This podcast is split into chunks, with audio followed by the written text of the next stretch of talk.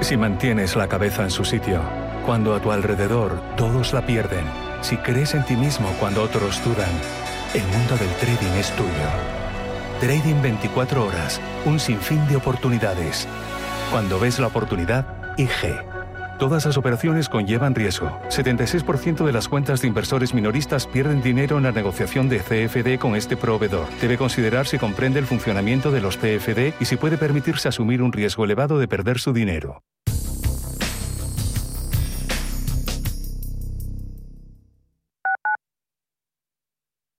¿Te imaginas un fondo de inversión que cumple lo que dice? Acacia Renta Dinámica celebra su décimo cumpleaños, logrando su objetivo de rentabilidad. Un fondo todoterreno, alternativa a la renta fija y a los mixtos tradicionales, capaz de obtener rentabilidad en casi cualquier entorno inversor. Disponible en tu banco, a través de plataformas o en nuestra web acacia-inversión.com.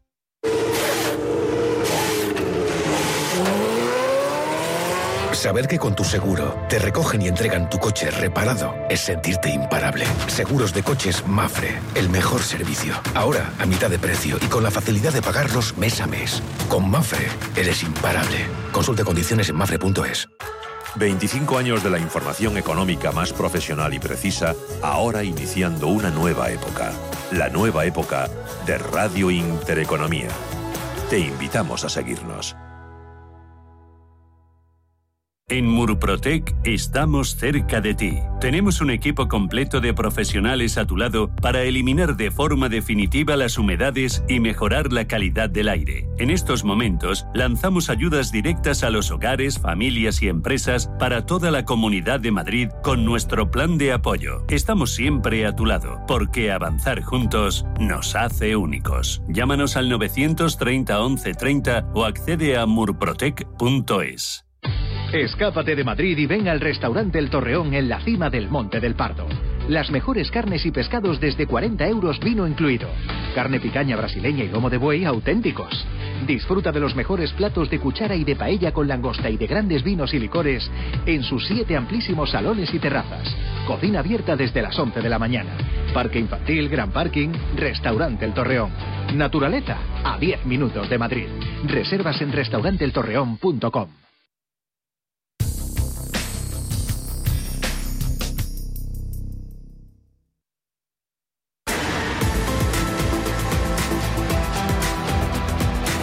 Cierre de mercados. La información financiera a la vanguardia.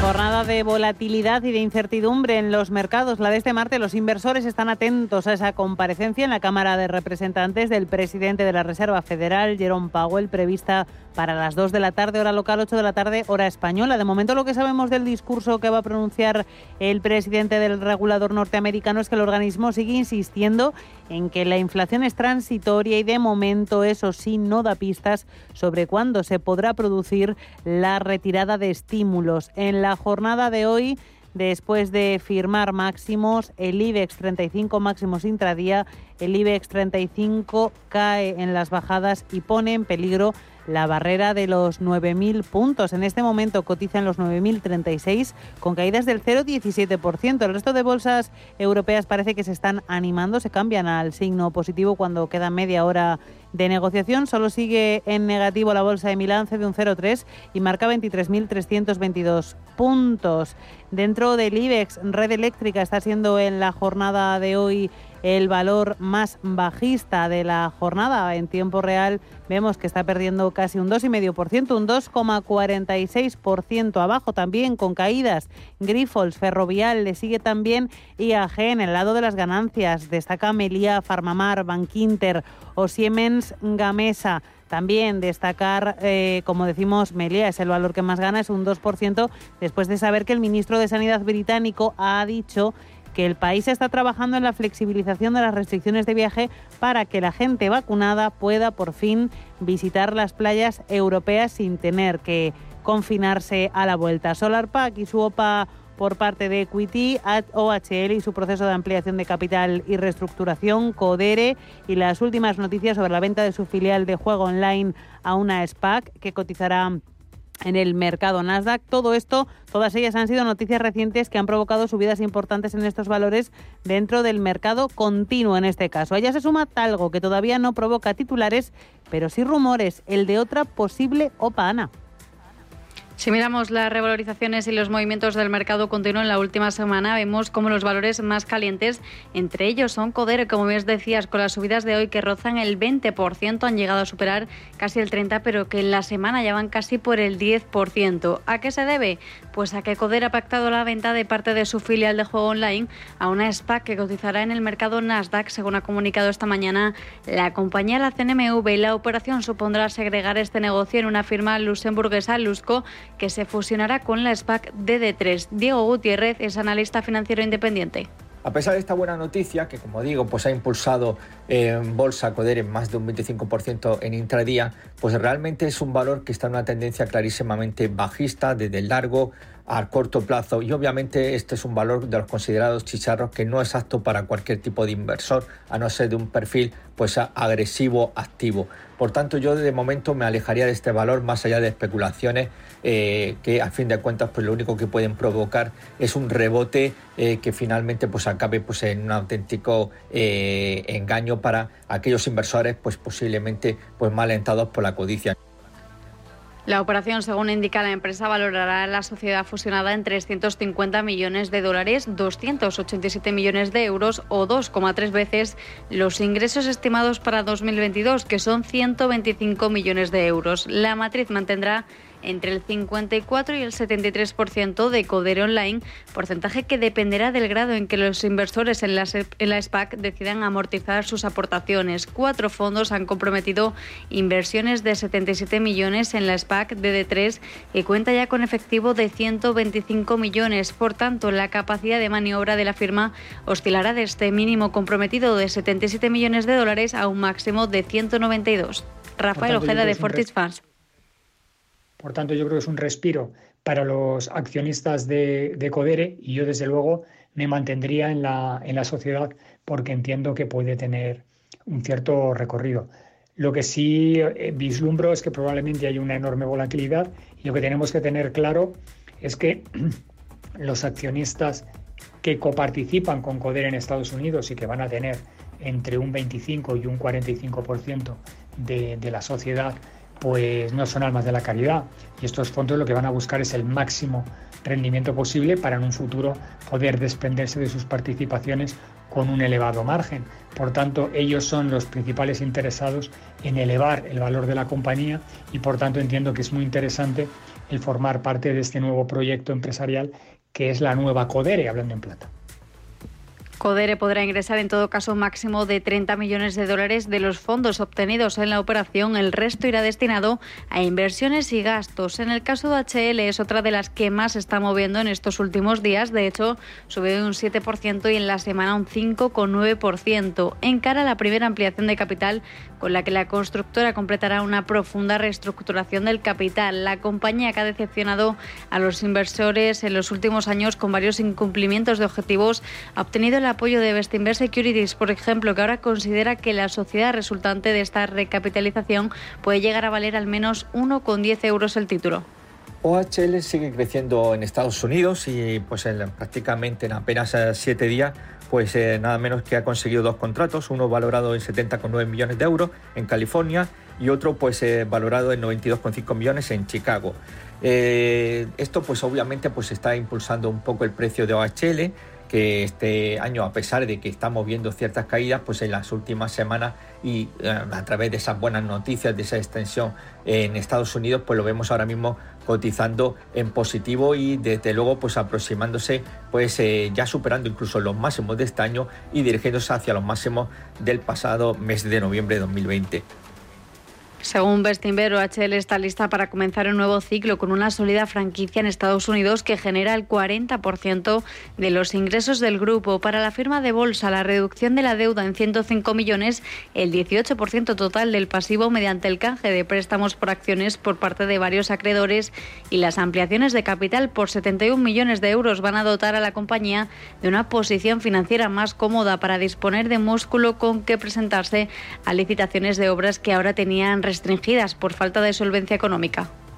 hace que, la compañía esté en un momento bastante delicado. Es cierto que, que OHL puede aprovecharse de una fase de, de rebote en el ciclo económico en el que nos encontramos, en el cual podría aprovecharse ahora mismo de una cadena de importantes pedidos que puede haber en este sector. Si bien tenemos que tener en cuenta que es un mercado tremendamente competitivo y yo no sé hasta qué punto OHL puede, puede competir en igualdad de condiciones con otras compañías, tanto nacionales como internacionales, por los grandes proyectos en los que nos encontramos.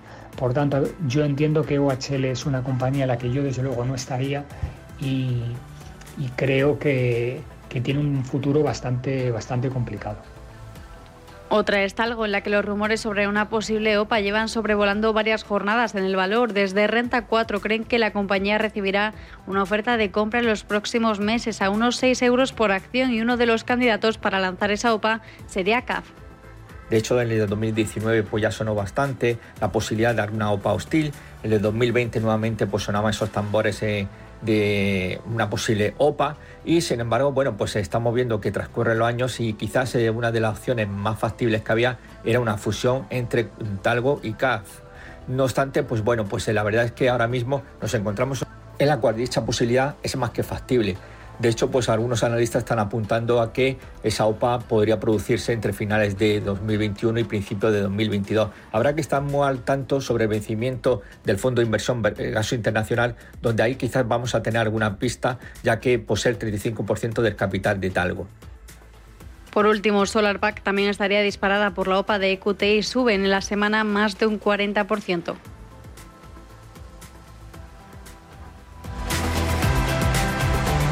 Ya vamos con el segundo análisis de la jornada, aquí en cierre de mercados, cuando son las 5 y 17 casi, una hora menos en el archipiélago canario. Vamos a saludar a Luis Padrón de la Cruz, analista senior de Renta 4 Banco. Hola Luis. Hola, buenas tardes, ¿qué tal? ¿Qué tal? ¿Justificado el comportamiento errático del mercado por el posicionamiento de la Fed? ¿Está siendo del mm. todo claro o tendría que serlo más el Banco Central estadounidense? ¿Crees que hoy lo va a ser más? ¿Va a ser más directo Jerome Powell? Bueno, la verdad es que los mercados parecen recuperar eh, cierta calma, ¿no? Tras, tras las ventas de, finales de la semana pasada, eh, las tires eh, vuelven a niveles previos eh, a la FED tras subida inicial y posterior caída aún mayor. Entonces creemos que, que Powell podría aprovechar hoy la comparecencia sobre las 8 ante su comité del Congreso eh, para aclarar un poco cuál va a ser un poco la, posición de, la FED. ¿no? Desde Renta 4 y a pesar del tono menos condescendiente de la FED el pasado jueves, creemos que las estrategias de salidas de los principales bancos centrales eh, seguirán marcadas por, por la paciencia, ¿no? fundamentalmente por recuperación incompleta, especialmente por el lado del empleo y repunte de inflación eh, que por el momento eh, siguen considerando transitorio. Eh, paroncito en sectores más beneficiados por la reflexión, ¿podrían ser las petroleras las que aquí menos sufran, menos acusen? Bueno, el escenario de recuperación económica global y, de mayor inflexión a, corto plazo creemos que justifica seguir invirtiendo en, en reflection trade. Aunque el hecho de que la tirada de estímulos eh, monetarios vaya a ser eh, muy gradual, eh, que que permitirá un entorno de bajos tipos de interés y que por tanto resulta adecuado tener una combinación de valores value ciclo y defensivos crecimiento como tenemos en, nuestras carteras. También es importante hablar de bancos. Hemos contado antes que la morosidad sube unas décimas en el mes de abril. Eh, Luis, ¿crees que irá a más? ¿Crees que afectará a las cotizaciones? Se habla del año 2022 como esa fecha en la que por fin se va a aflorar esa, esa mm, eh, morosidad procedente de la pandemia. Sí, así es. Bueno, lo que hemos visto hasta ahora hasta abril ha sido un incremento mínimo de solo dos puntos básicos eh, frente al mes anterior eh, y si miramos la comparativa interanual, eh, la tasa de morosidad asistida de 22 puntos básicos por debajo. ¿no? El, aumento de la morosidad se ha registrado abril fundamentalmente por la, por la caída del crédito, menos 3% mensual, mientras que el saldo de, de se mantiene bastante estable. ¿no? Entonces, la evolución actual de la mensualidad no vemos que sea un riesgo eh, a fecha de hoy, aunque es previsto que eh, aumente de forma significativa en la segunda parte del año. Tenemos fundamentalmente a partir del 4T eh, y principios de 2022, una vez que el saldo de dudosos comienza a recoger la, finalización de las ayudas por parte del, gobierno.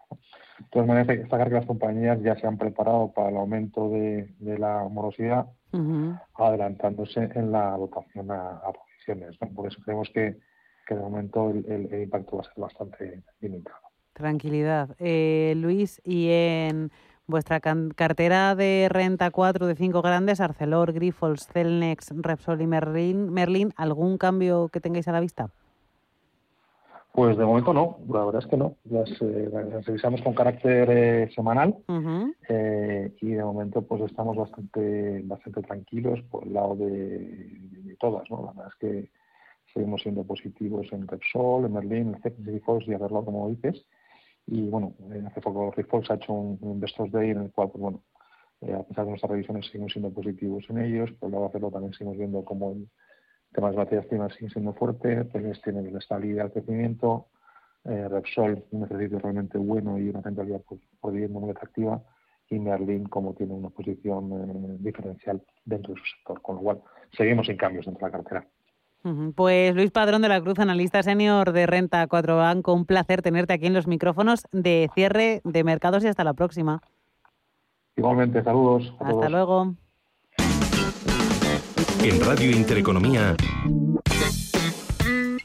los mejores expertos, la más completa información financiera, los datos de la jornada, el espacio de bolsa al momento.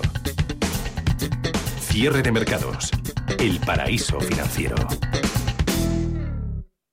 Y ya estamos viendo, lo estamos comentando estos días, la importancia, la influencia que tiene sobre los mercados los mensajes que lanzan los bancos centrales, así que extreman la cautela para no repetir los errores del pasado. Si empezara con la subida de tipos demasiado pronto, podría causar un perjuicio económico muy complicado de manejar después. Hablamos de, de la Reserva Federal, algo parecido eh, a lo que ya ha sucedido en ocasiones anteriores, Paul. Sí, los mercados temen eh, que se repitan los mismos grandes errores en política monetaria que en el pasado. Todos han errado, no solo la Fed, también el Banco Central Europeo, incluso el Banco de Japón, con, eh, colocando los tipos en terreno negativo. After having carefully examined the situation, we could decide to move our rates a la presión del repunte de la inflación por la crisis del petróleo y subió los tipos de interés del 4 al 4,25%. Una decisión tomada en un momento en el que la economía flaqueaba, las condiciones de crédito eran duras. Unos meses más tarde, la crisis se convertía en la gran recesión de 2008. Trece años después, Christine Lagarde encara un escenario similar ante un posible repunte persistente de la inflación. Miguel Ángel Bernal, profesor de la Fundación de Estudios Financieros. Por parte del Banco Central se están eh, dando muchos mensajes de tranquilidad, tranquilidad, tranquilidad, pero ya estamos viendo que por parte de la Reserva Federal eh, ya puso encima de la mesa el tapering y es una visa navegante. Es decir, si pensamos que del endurecimiento de los tipos de, interés y el posible recorte de las medidas ortodoxas o anulación de las medidas no ortodoxas, es decir, el famoso tapering, ¿eh? que no va a tener ningún efecto sobre los mercados. Yo no comparto esa visión. Yo creo que sí van a tener eh, impacto eh, porque las economías están muy, muy endeudadas. Otra de las meteduras de pata históricas la protagonizaba la Fed en 2013. Su entonces presidente Ben Bernanke pensó que era el momento de salir de su política monetaria expansiva y reducir el QE. The committee decided, starting next month, to modestly reduce the pace una decisión que fue mal recibida por los mercados muy dependientes eh, de la respiración asistida que aportaban los bajos tipos de interés y las inyecciones de liquidez. Ahora Jerome Powell no quiere provocar esta reacción y empieza a soltar con cuentagotas la posibilidad de empezar a hablar de una retirada de estímulos para no asustar a los inversores. Alan Greenspan, que acuñó el famoso término de la exuberancia irracional, condujo la política monetaria de Estados Unidos desde agosto de 1987 hasta enero de 2006. Muchos le han culpado también del estallido de al menos dos burbujas especulativas, la de las empresas tecnológicas y la inmobiliaria. Los expertos esperan que los bancos centrales hayan aprendido de sus errores. Francisco Sáenz, director de inversiones de Imantia Capital. Sabemos que el BCE no va a ser agresivo y ya lo ha dicho y se ha desmarcado del discurso de la Reserva Federal eh, Christine Lagarde, pero tampoco creemos que la Reserva Federal vaya a ser excesivamente agresiva dado los niveles de endeudamiento de, de la economía americana, especialmente del sector público. Ahora el tiempo dirá si con la máquina de emitir dinero a pleno rendimiento que ha engordado sus balances hasta límites insospechados para combatir la pandemia, este gigantesco estímulo monetario ha sido otro error o un acierto de los bancos centrales. Y otro asunto importante, la falta de chips semiconductores. Seguro que lo han oído en los últimos días porque está afectando a una gran cantidad de sectores dentro de la industria, entre ellos el automovilístico. Ya son varias las fábricas de coches que han tenido que frenar algunas líneas de montaje o reducir turnos de producción. Pedro. Buenas tardes. La crisis de la escasez de microchips, así como otros componentes y materias primas, está frenando el ritmo de varias industrias, entre ellas la automovilística. Así nos lo explicó aquí en cierre de mercados José Portilla, director general de la Asociación Española de Proveedores de Automoción, Sernauto. Nos preocupa que la, senda de la recuperación paulatina que estábamos abordando, pues ahora se ve ralentizada y lastrada por, por la falta de los chips y los semiconductores, por la, eh, la falta de abastecimiento de, materias primas importantes para el sector, como pueden ser determinados componentes plásticos, el, acero, materiales férreos y no férreos. Varias fábricas cerrarán algunas líneas de montaje, como es el caso de la SEAT de Martorell, en Barcelona, que cerrará esta última durante tres días. También ocurrió con Volkswagen en Navarra el miércoles pasado. Estos paros se absorberán por el momento con medidas de flexibilidad para no recurrir a ERTES. Y este problema de suministro no es exclusivo de España, sino que está ocurriendo en toda Europa. De hecho, la canciller alemana Angela Merkel la ha avisado hoy de que el nuevo gobierno tendrá que realizar inversiones masivas en las nuevas tecnologías para que su país siga siendo competitivo. Para ello, algunos medios como Bloomberg apuntan a una posible suspensión de los límites constitucionales del endeudamiento por tercer año consecutivo. Con todo esto, Alemania emitirá bonos por valor de 122.000 millones de julio a septiembre. Pero volviendo a nuestro país, la factoría de Stellantis en Vigo también paró su producción hace semanas, así como la de Mercedes-Benz en Vitoria a finales de mayo. ¿Y cuánto durará esta crisis de microchips, pero también de materias primas y contenedores? Pues no parece que vaya a ser en poco tiempo. Los semiconductores, que son unos componentes eh, pues que se fabrican prácticamente en su totalidad en, Asia y no habiendo esas capacidades para hacerlo en, Europa, probablemente en el corto ni en el medio plazo, pues eh, esta situación se puede prolongar hasta principios del 2022. En cuanto al abastecimiento de las otras materias primas, vamos a ver si el mercado se va colocando progresivamente y, puede ir llegando más eh, más a cero o por menos que se pueda que se pueda importar. Nosotros, mientras tanto, pues eh, nos centraremos en, seguir invirtiendo en, en I más de más I, sobre todo en la, en la I pequeña, en la I de innovación Estamos ante un grave problema de suministro internacional, ya que no solo afecta al sector automovilístico, sino a muchos otros. Son materiales y chips muy utilizados en todos los productos tecnológicos ahora mismo y la producción está muy concentrada sobre todo en Taiwán y Corea. Escuchamos ahora a Pedro Mier de Ametic en Radio Intereconomía. El tema de la carencia de los microchips, como estamos viviendo, es un tema fundamental que ya está afectando a muchas industrias y más lo va a hacer en el futuro, porque cada vez se incorporan más en todas todos los elementos. El futuro va a ser conectado todos los todos los elementos, los, no solo los vehículos, sino ni, ni, las tablets, ni, las PlayStations, sino cualquier electrodoméstico, cualquier elemento, eh, yo que sé, de mobiliario urbano va a tener conectividad y o, las fábricas, ¿no? Y por tanto esa necesidad va a ir a más. En Radio Intereconomía. Cierre de mercados espacio de bolsa y mucho más. Y en este punto nos vamos hasta Santander, a los cursos de verano que la, que la Universidad Internacional Menéndez Pelayo organiza en colaboración con la APIE, con la Asociación de Periodistas de Información Económica, porque asistiendo a esos cursos está Paco Canós, nuestro tertuliano y socio de Cybersí. Hola, Paco. Muy buenas tardes, ¿cómo estás? ¿Qué tal? Y hoy pues he hablado de dos asuntos eh, de actualidad total, eh, de los que hemos hablado aquí en el programa. Por un lado, el tema de esa bajada del IVA a la luz que va a hacer que el gobierno deje de ingresar hasta 1.300 millones y por otro lado de esa investigación por parte de la Comisión Europea a Google porque eh, pues su responsable aquí en España, Jacinta Clemares, ha estado en esos cursos, ¿verdad?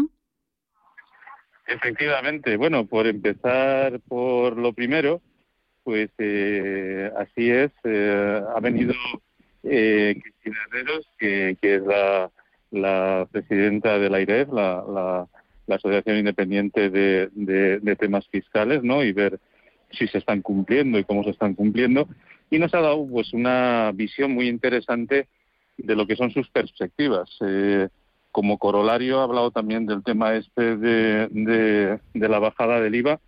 Primero recordando que es temporal. Segundo, que eh, realmente los ahorros para los ciudadanos pasan a ser menos ingresos para el Estado y son una horquilla entre 1.200 y 1.300 millones de euros anuales. Eso significa que para lo que queda del año, pues estaríamos hablando de, evidentemente de la mitad. Eh, sí, unos 650. Paco, te escucho un poco regular, no sé si te puedes mover un poco o si te puedes parar si te estás moviendo, no lo sé. Porque se va y se viene un poco la conexión. Dime cómo, cómo se me escucha ahora. te escucho mejor. Puedes, puedes seguir. Hablábamos de esos 650 millones más o menos de aquí a final de año porque queda medio año, efectivamente. Ni me muevo de aquí. O sea, de aquí me quedo plantadito como si fuera un pinza moruno. No, pues eh, eso por un lado y después también ha comentado que, eh, claro, eh, ahora mismo estamos en unos niveles de déficit y de deuda que son tremendos y por lo tanto, digamos, no hay que cumplir ahora las normas, pero eventualmente habrá que cumplirlas. Y sus proyecciones, digamos, a dos, tres años vista, cuando ya hayamos recuperado niveles de riqueza y de PIB de prepandemia, lo que está diciendo es que, sin embargo, el déficit seguirá estando por encima del 3% y que la deuda estará muy por encima del 60%. De hecho, estará a niveles de 120 o 130%. Eso significa que para entonces, si no hay un plan de, vamos a llamarle, reconducción de todo eso, pues claramente podemos entrar, cuando ya se acaten las medidas excepcionales debidas al COVID, en un proceso, digamos, de eh, exceso de déficit y de vigilancia por parte de, Europa. Y eso podría ser preocupante. Esto por la parte del aire. Y después también lo que ha sido muy interesante, vamos a llamarle así, ha sido los comentarios de, de Francisla la CEO de Google en España y Portugal, que bueno, ha venido a decir lo primero que, que obviamente Google no, no, no es ningún monopolio, que, que Google no tiene una posición dominante y que no sabe de dónde puede venir eh, las multas y, los requisitos y las investigaciones que se están llevando a nivel europeo. También ha, pintado un panorama en el que se ha postulado ella misma como eh, adalid en pedir que, por supuesto, que quieren pagar más impuestos en España y que se extraña de que no hayan cambiado las leyes antes, porque ellos están dispuestos a pagar eh, todos esos impuestos a pesar de que la propia Google España se lleva desde, desde, Irlanda, ¿no? A nivel a nivel fiscal. Pero bueno, eso es, eh, ya sabemos que está, a veces pues eh, eh, nadie, no hay peor ciego que quien no quiere ver y generalmente quien, quien es el que tiene el monopolio pues no ve que lo tiene, ¿no? Al revés, lo que ve es que desde esa posición mm, de prácticamente, efectivamente, tener ese control, pues a los únicos sitios donde puedes ir es a perderlo, no, no a incrementarlo, porque incrementarlo es muy difícil, ¿no? Bueno, al final siempre es interesante tener esa versión de Google porque sabemos que la compañía pues no suele hacer muchas declaraciones y bueno, yo creo que al final pues tener a Fuencisla Clemares respondiendo a eso pues está bastante bien. ¿El ambiente allí en Santander bien, Paco? Bueno, eh, a ver, bien desde el punto de vista de, bueno, pues todos los medios y demás, ya sabes que, que al final pues eh, ya nos conocemos, ¿no? Y eso mm. bien, después la calidad de la gente que viene pues también. Del tiempo, pues eh, tenemos de todo, por las mañanas te llueve, por las tardes hace sol, o sea, bien, todo tiempo de Santander. Sí, eso te iba a decir. Y, lo único, pues mira, esta tarde estábamos esperando a, a Guri por la presentación de, de la Caixa y desgraciadamente no, no, no ha hecho acto de presencia y las malas lenguas dicen que debido a eh, la huelga que hoy la gente de la Caixa pues está, está promoviendo pues eh, como protesta por todo el tema de los seres. Sí, efectivamente, es que ahí en Santander tenéis toda la candencia, toda la actualidad política, económica, etcétera, eh, tenéis a los protagonistas allí, o sea que... Sí, sí, y, toda la semana, o sea, empezó, para que te hagas una idea, con la apertura de, de, digamos, de las sesiones, pues vino la viceministra Nadia Calviño, eh, acompañada de, del CEO de, del BBVA, o sea, que, que, eh, Carlos Vela, o sea, Carlos Torres Vela, o sea, que digamos que sí, y el nivel pues es un poco después vino Garamendi, y, claro, se extrañó de que le preguntáramos sobre su opinión sobre los indultos, sea, no es nada despreciable, digamos, por supuesto que es muy alto el nivel de la gente que viene y después pues también el nivel de las preguntas que se hacen que no necesariamente son del gusto de quien de. Y así es como tienen que ser, efectivamente. Pues Paco Cano, socio de CyberSea, también colaborador tertuliano de cierre de mercados. Un placer eh, esta crónica que nos has hecho desde Santander. Claro que sí, un placer para, para mí también y, nos vemos la semana que viene. Eso es, que vaya muy bien lo que queda, disfrútalo, aprende mucho y eso, nos escuchamos la semana que viene. Un abrazo. Un abrazo, hasta luego. Si desea un fondo de inversión con una selección de valores globales de calidad, desde Metagestión le presentamos nuestro fondo de inversión Metavalor Internacional. Nuestro equipo se centra en buscar las mejores oportunidades de inversión en cada momento. Diversificación, seguimiento y excelencia en la toma de posiciones. Suscriba ya Metavalor Internacional a través de metagestión.com o llamando al 91 781 6880. Metagestión más de 35 años aportando valor. IG patrocina el cierre del IBEX. Y después de una jornada con caídas, el IBEX ha conseguido remontar y cierra en positivo con una ligerísima subida del 0,02%, pero en verde, salvando también por bastante los 9.000 puntos. Termina la sesión en los 9.053. IG ha patrocinado el cierre del IBEX. Si mantienes la cabeza en su sitio, cuando a tu alrededor todos la pierden, si crees en ti mismo cuando otros dudan, el mundo del trading es tuyo. Trading 24 horas, un sinfín de oportunidades. Cuando ves la oportunidad, IG. Todas las operaciones conllevan riesgo. 76% de las cuentas de inversores minoristas pierden dinero en la negociación de CFD con este proveedor. Debe considerar si comprende el funcionamiento de los CFD y si puede permitirse asumir un riesgo elevado de perder su dinero.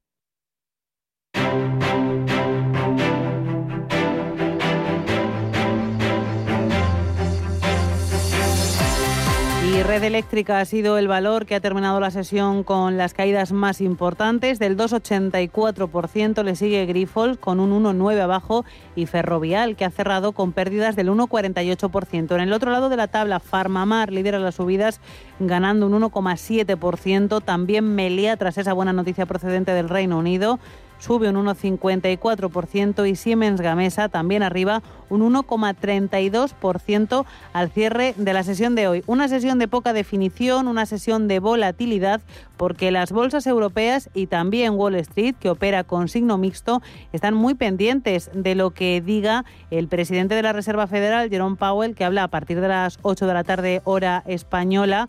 Eh, lo va a hacer ante la Cámara de Representantes de Estados Unidos. Veremos cuál es ese nuevo mensaje que da desde la Reserva Federal. Nosotros estamos durante toda la tarde analizando cuál es el sentimiento de mercado de la jornada de hoy. Vamos a ver lo que nos ha dicho Francisco Sainz, director de inversiones de Imantia. Y hace semanas hablábamos de que el mercado estaba un poco falto de catalizadores, ¿no? Para, para continuar con las subidas, pues muy atentos a los mensajes de los bancos centrales, ¿no? Principalmente, pues como, como venís comentando, a, a esas declaraciones de diferentes miembros de la Fed que desde luego que están suponiendo un cambio de sesgo en política monetaria en el caso de Estados Unidos y que tiene implicaciones, pues yo creo que muy, muy relevantes, eh, tanto para los niveles de tipos de interés, para la evolución de la renta fija y para la evolución de las bolsas. Y de hecho, como decimos, a las 8 será esa intervención de Jerome Powell de la que todos estamos muy pendientes, pero se está conociendo más información, se está filtrando más información desde la Reserva Federal y Paul Mielgo está muy pendiente de esa información. Bueno, sí, también está hablando eh, Loretta Mester de la Fed de Cleveland. Dice que eh, los eh, tipos de interés muy bajos pueden llevar a unas valoraciones excesivas. también dice que las eh, vulnerabilidades eh, de la pandemia siguen sin cubrirse en el sector eh, financiero no bancario. Y ya vamos a conocer las pistas técnicas de la jornada de hoy en los mercados. Con Ana, cuéntanos. Pues hoy hemos hablado con Joaquín Gual de Más que Trading y nos decía que un buen índice si cumple es el DAX, que haya recuperado a los 15.500, tocando media de 200 en gráfico horario y caía hoy hasta justamente los 15.500 y ahora está intentando recuperar. Tiene dos resistencias clave, papel y boli. 15.650 y 15.680. Vamos a darle un margen, porque es donde está el 80% de toda la caída previa. Daremos el margen de eh, 15.700. Si supera los 15.700 con el volumen adecuado, se fuerte, cuanto más fuerte mejor, la vuelta a máximos sería lo más probable. Cuidado que, repito, tiene que cumplir todo lo que ha ido haciendo hasta ahora, que no sería descabellado para nada. En cuanto a valores, para esta semana una acción que les gusta mucho es Conoco Phillips, que se dedican a todo el tema de petróleo, transporte, gas, gas licuado de todo tipo. Hizo mínimos en marzo, abril de 2020, justo cuando lo hizo el crudo, y desde entonces dice que es una copia de la cotización del West Texas. Ahora está en la zona de los 60. Yo, si supera esta zona de techo previo, creo que había que reincorporarse. Claro, la gracia es habernos incorporado antes, pero ahora que ha hecho una paradita, se podía uno reincorporar habiendo techos en la zona de los 67, 70 y el siguiente en la zona de los 80. Es cuestión de aguantar. Mientras nada diga lo contrario, eh, si rompe techos previos, que es un doble techo, lo donde está ahora, esto debe continuar igual que el crudo, el WTI. La compañía cotiza prácticamente plana con avances del 0,01% en los 60,50 dólares por acción. Y ya saben que a partir de las 6 de la tarde, de las 5 en Canarias, nos toca consultorio de bolsa con Javier García Viviani y con los invitados de hoy, que son Pepe Bainat de Bolsas y Futuros y Sergio Ávila de IG. Ya saben, consultas a través de WhatsApp, notas de voz y también a través de nuestro teléfono. 91 533 18 51 o 609 22 47 16 para las notas de voz y WhatsApp. El suelo se mueve bajo nuestros pies y parece que no hay otra salida. De lunes a jueves, consultorio de bolsa y fondos de inversión en cierre de mercados. Con Javier García Viviani, Radio Intereconomía. Si tu lado emocional dice Invierte en salud. Sabes que es un sector en crecimiento. Y tu lado racional dice, no tienes tiempo de crear una cartera desde cero. Y si te la gestionan otros, te cobrarán mucho en comisiones. En Renta 4 Banco te lo ponemos fácil. Con el nuevo servicio de gestión óptima, contrata nuestras carteras temáticas 100% online, con una comisión de gestión de solo 0,25%. Entra en r4.com o en cualquiera de nuestras oficinas y descubre todas nuestras carteras. Tu lado emocional y racional por fin se unen. Renta 4 Banco, tu banco especialista en inversión. Y dime, ¿cómo te encuentras ahora? Bien, mejor, más tranquila. Necesitaba hablar con un especialista. En Asisa queremos que te sientas siempre tranquilo. Por eso nuestros seguros de salud incluyen apoyo psicoemocional. Y para más tranquilidad, llámanos antes del 31 de julio al 910-1021 y descubre cómo ahorrar un 30% de descuento en salud y dental durante 2021 contratando además vida. Asisa. Consulta los productos implicados en la promoción en asisa.es, empresa colaboradora del Teatro Real cerca de ti. Crónica de criptodivisas.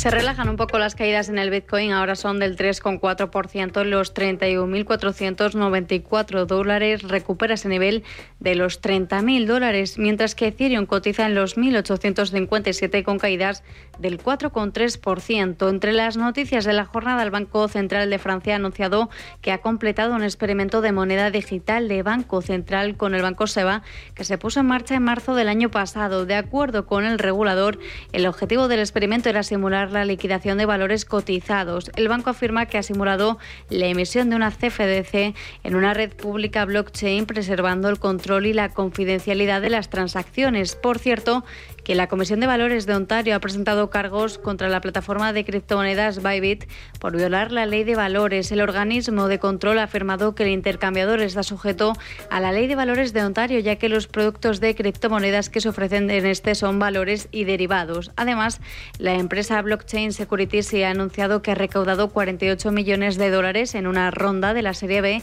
liderada por Blockchain Capital y Morgan Stanley Tactical Value y Elliptic, una empresa blockchain forense se ha descubierto que los reguladores estadounidenses han impuesto 2.500 millones de dólares en sanciones contra el mercado de criptomonedas.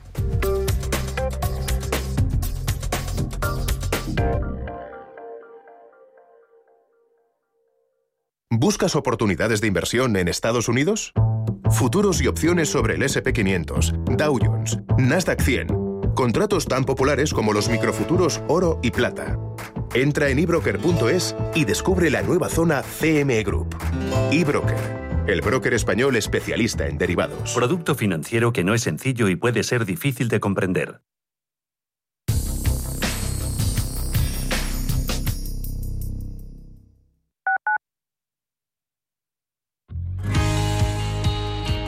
Los supersticiosos dicen que da mala suerte, pero hoy toca brindar con agua, toca hacer chinchín con agua del grifo de Madrid, en honor a Canal de Isabel II que este mes cumple 170 años. Canal de Isabel II lleva todo ese tiempo suministrando a los madrileños una de las mejores aguas del mundo y hoy lidera proyectos tan innovadores como la telelectura con contadores de agua inteligentes, la generación de hidrógeno verde o el proyecto Vigía que rastrea la presencia de restos de COVID-19 en las aguas residuales. De nuestra parte, le deseamos a Canal de Isabel II un feliz aniversario por otros 170 años innovando y cuidando el agua de los madrileños.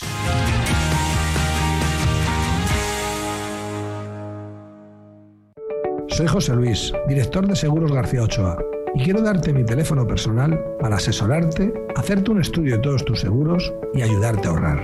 Toma nota, 679 48 20 40. Repito, 679 48 20 40. Mi compromiso, estar más cerca de ti. José Luis García Ochoa, Premio Empresario del Año Fedeto 2019. Seguros García Ochoa, comprometidos con las personas. Escápate de Madrid y ven al restaurante El Torreón en la cima del Monte del Pardo. Las mejores carnes y pescados desde 40 euros vino incluido. Carne picaña brasileña y lomo de buey auténticos. Disfruta de los mejores platos de cuchara y de paella con langosta y de grandes vinos y licores en sus siete amplísimos salones y terrazas. Cocina abierta desde las 11 de la mañana. Parque infantil, gran parking, restaurante El Torreón. Naturaleza a 10 minutos de Madrid. Reservas en restauranteeltorreón.com. Hola, soy Susana Criado y presento Capital Intereconomía en Radio Intereconomía. Analizamos la actualidad económica con rigor y profesionalidad. Di que nos escuchas.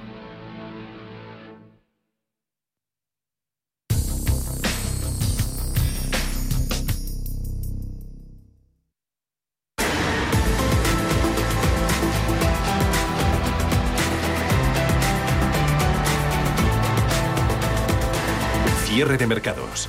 El paraíso financiero. Quedan 11 minutos para las 6 de la tarde, una hora menos en Canarias, y vamos a saludar a Antonio Banda, CEO de Phil Capital. Hola Antonio, buenas tardes. Hola Alma, buenas tardes. Bueno, seguimos un día más pendientes de la Reserva Federal, de ese nuevo discurso que va a dar su presidente, Jerome Powell. Vamos a ver si va a ser un poco más, no sé si tranquilizador, clarificador eh, de lo que lo fue la semana pasada. ¿Cómo ves los mercados? ¿Hay ruido por parte de los bancos centrales o no tendríamos que catalogarlo así como ruido? Bueno, yo creo que ellos no pretenden hacer ruido, lo que pretenden dar señales de cuál es su eh, cuál es la situación de la economía y cómo van a actuar. Ya nos dijo la semana pasada que las subidas de tipos, eh, pese a lo que se puede hablar de, movimientos inflacionistas, eh, se van se adelantan un poco, pero que todavía estarían eh, situadas para finales de 2023 y por lo tanto puso un plazo largo. No creo que en una semana nos vaya a sorprender con un cambio de visión, ¿no? O sea, yo creo que lo que lo que va a decir es o lo que va a intentar es tranquilizar al mercado y poner eh, claramente los puntos sobre las IES sobre qué es lo que ellos van a hacer, que siguen interviniendo, siguen siguen eh, intentando que los mercados pues tengan esa parte de, de, intervención de la banca, de los bancos, del Banco Central o de la Reserva Federal para sujetar ahora mismo pues la, la economía, esperando a ver si empezamos a ver señales claras de recuperación. Acabamos de estrenar el verano, Antonio, con un tiempo además un tanto raro para que sea verano, pero bueno, finales de trimestre, finales de semestre, ¿qué nos recomiendas desde Phil Capital que hagamos con los planes de pensiones a estas alturas del año? Bueno, nosotros seguimos hablando durante todo el año de planes de pensiones, ¿no? Hmm. Vemos que ahora mismo eh, el problema de las pensiones sigue siendo eh, clarísimo y una de las grandes preocupaciones que prácticamente vemos que la, propia seguridad social no acaba de ajustar sus objetivos y desde luego lo que hay que hacer pues es buscar eh, la solución cada uno a la manera que pueda y los planes de pensiones ahora mismo con la rebaja que tenemos este año es bastante no es sustancial, pero es importante ya que, todos aprovechemos esos 2.000 euros que puedes aportar al plan mm. de pensiones, hacerlo mensualmente para que así no tengas que dejarlo todo para final de mes y al final con esa cantidad, 2.000 euros, pues aportando 150 euros al mes, te permite ahorrar, tener una ventaja fiscal y sobre todo tener rentabilidad, que es la parte más importante, ¿no? Lo que es importante es buscar un plan de pensiones que tenga una rentabilidad eh, que se corresponda con tu necesidad y con tu perfil de riesgo y que busques algo que tenga poco, poco coste y que, y que sobre todo tenga una cartera bien distribuida. ¿no? Y nosotros desde Phil Capital hemos creado Phil Capital 50, que es un, es un neofondo de pensiones que cobra eh, 50 céntimos al día por partícipe y es un diferencial con un modelo absolutamente distinto y que buscamos que se aproveche esa poca aportación que se tiene a las pensiones mm. por parte de todos los españoles. Pues tomamos buena nota de ello. Gracias por tus consejos, Antonio Banda, CEO de Phil Capital. Un abrazo. Muchas gracias, un saludo.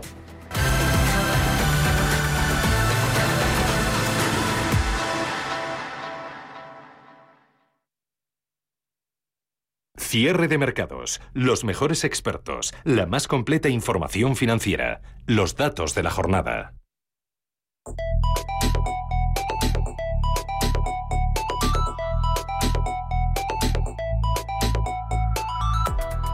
Una de las megatendencias de inversión que ha proliferado durante la pandemia, pero que no es tan conocida entre los inversores, es la de las mascotas y el bienestar animal.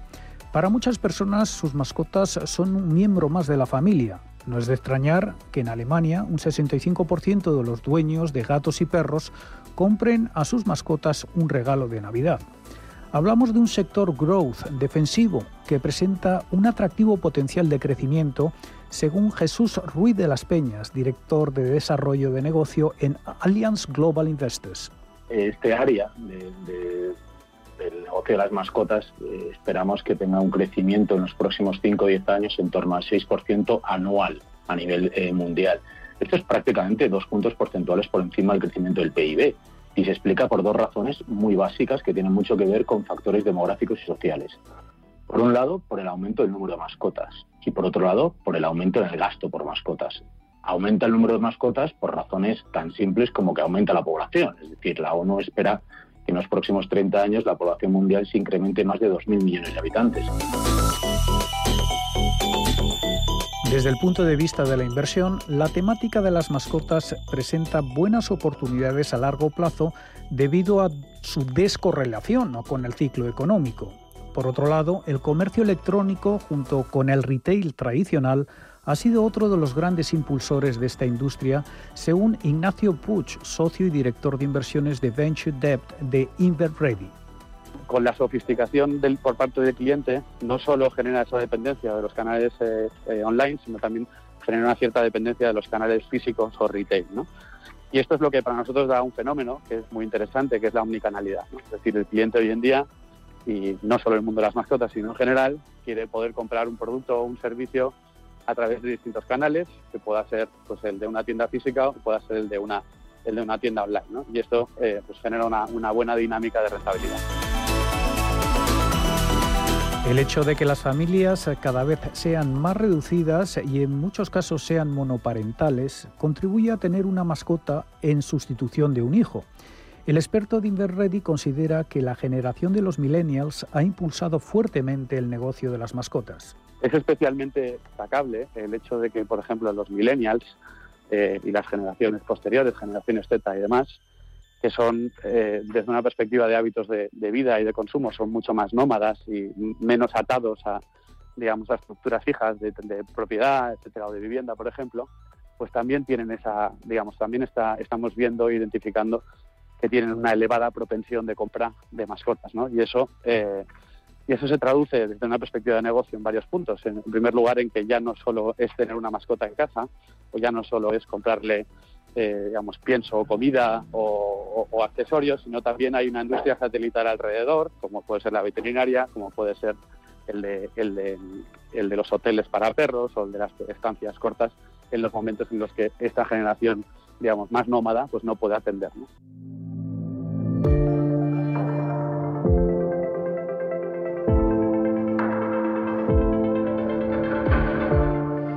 El envejecimiento de la población ha favorecido también que las personas de la tercera edad busquen animales de compañía. Por otro lado, el desarrollo de las clases medias en países emergentes está favoreciendo este crecimiento, donde el hecho de tener una mascota se considera incluso como un símbolo de estatus social. Al crecimiento potencial de 6% en nuevas mascotas se suma el mercado ya existente en el que se presenta una sofisticación por parte del usuario principal, que es el humano, y que va a incrementar los hábitos de consumo cada vez más exigentes. Los estadounidenses, por ejemplo, se gastan 70.000 millones de dólares al año en el cuidado de sus mascotas, aunque el gasto varía mucho dependiendo del país. En España, las eh, últimas estadísticas de las que disponemos apuntan que el gasto medio eh, por mascota está en torno a 1.200, 1.250 euros al, al año. ¿no? Y evidentemente aquí hay una variedad, eh, hay un rango con, una amplia dispersión porque depende mucho si estemos hablando pues de un perro, un gato o de un pájaro o un pez. ¿no? Lo que nos hace que, esta temática verdaderamente sea resistente ante malos momentos de, ciclo porque verdaderamente el, gasto mensual no es tan elevado y siempre preferimos recortar de cualquier otra cosa antes del cuidado de nuestra mascota. Cada vez más los consumidores consideran a sus mascotas miembros de la familia. Este negocio ha prosperado también, según el experto de Allianz Global Investors, gracias a lo que se ha dado en llamar una tendencia de humanización de las mascotas. Cuando hablamos, por ejemplo, del fenómeno de humanización de las mascotas, pensemos, por ejemplo, que eh, en el sector de la salud, en el que hemos visto cómo eh, pues fruto de este exceso de cuidados, muchas veces en algunas de las mascotas hemos visto enfermedades típicas del ser humano, como la obesidad o la diabetes en las mascotas. ¿no? Eh, y, implicación directa, pues el gasto en, sanitario, el gasto en, vacunas, en tratamientos veterinarios, etcétera, se está disparando y esta es una de las áreas, desde el punto de vista de la inversión, eh, más fructíferas a la hora de encontrar compañías que reúnan los requisitos que buscamos para incorporar al cartera.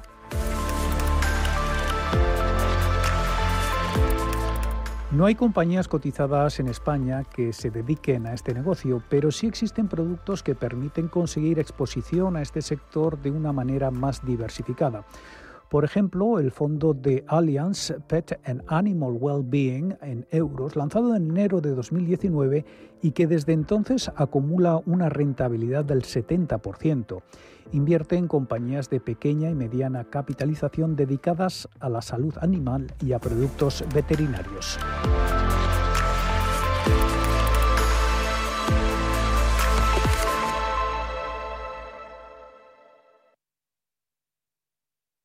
¿Está usted buscando clases limpias de sus fondos de inversión que le permiten la comisión de gestión más barata? EBN Banco le ofrece todas las clases limpias de fondos de inversión comercializables en España. Solo clases limpias, que no le líen. Acceda a claseslimpias.com y busque su fondo de inversión en nuestro buscador. Recuerde, claseslimpias.com. Radio Intereconomía.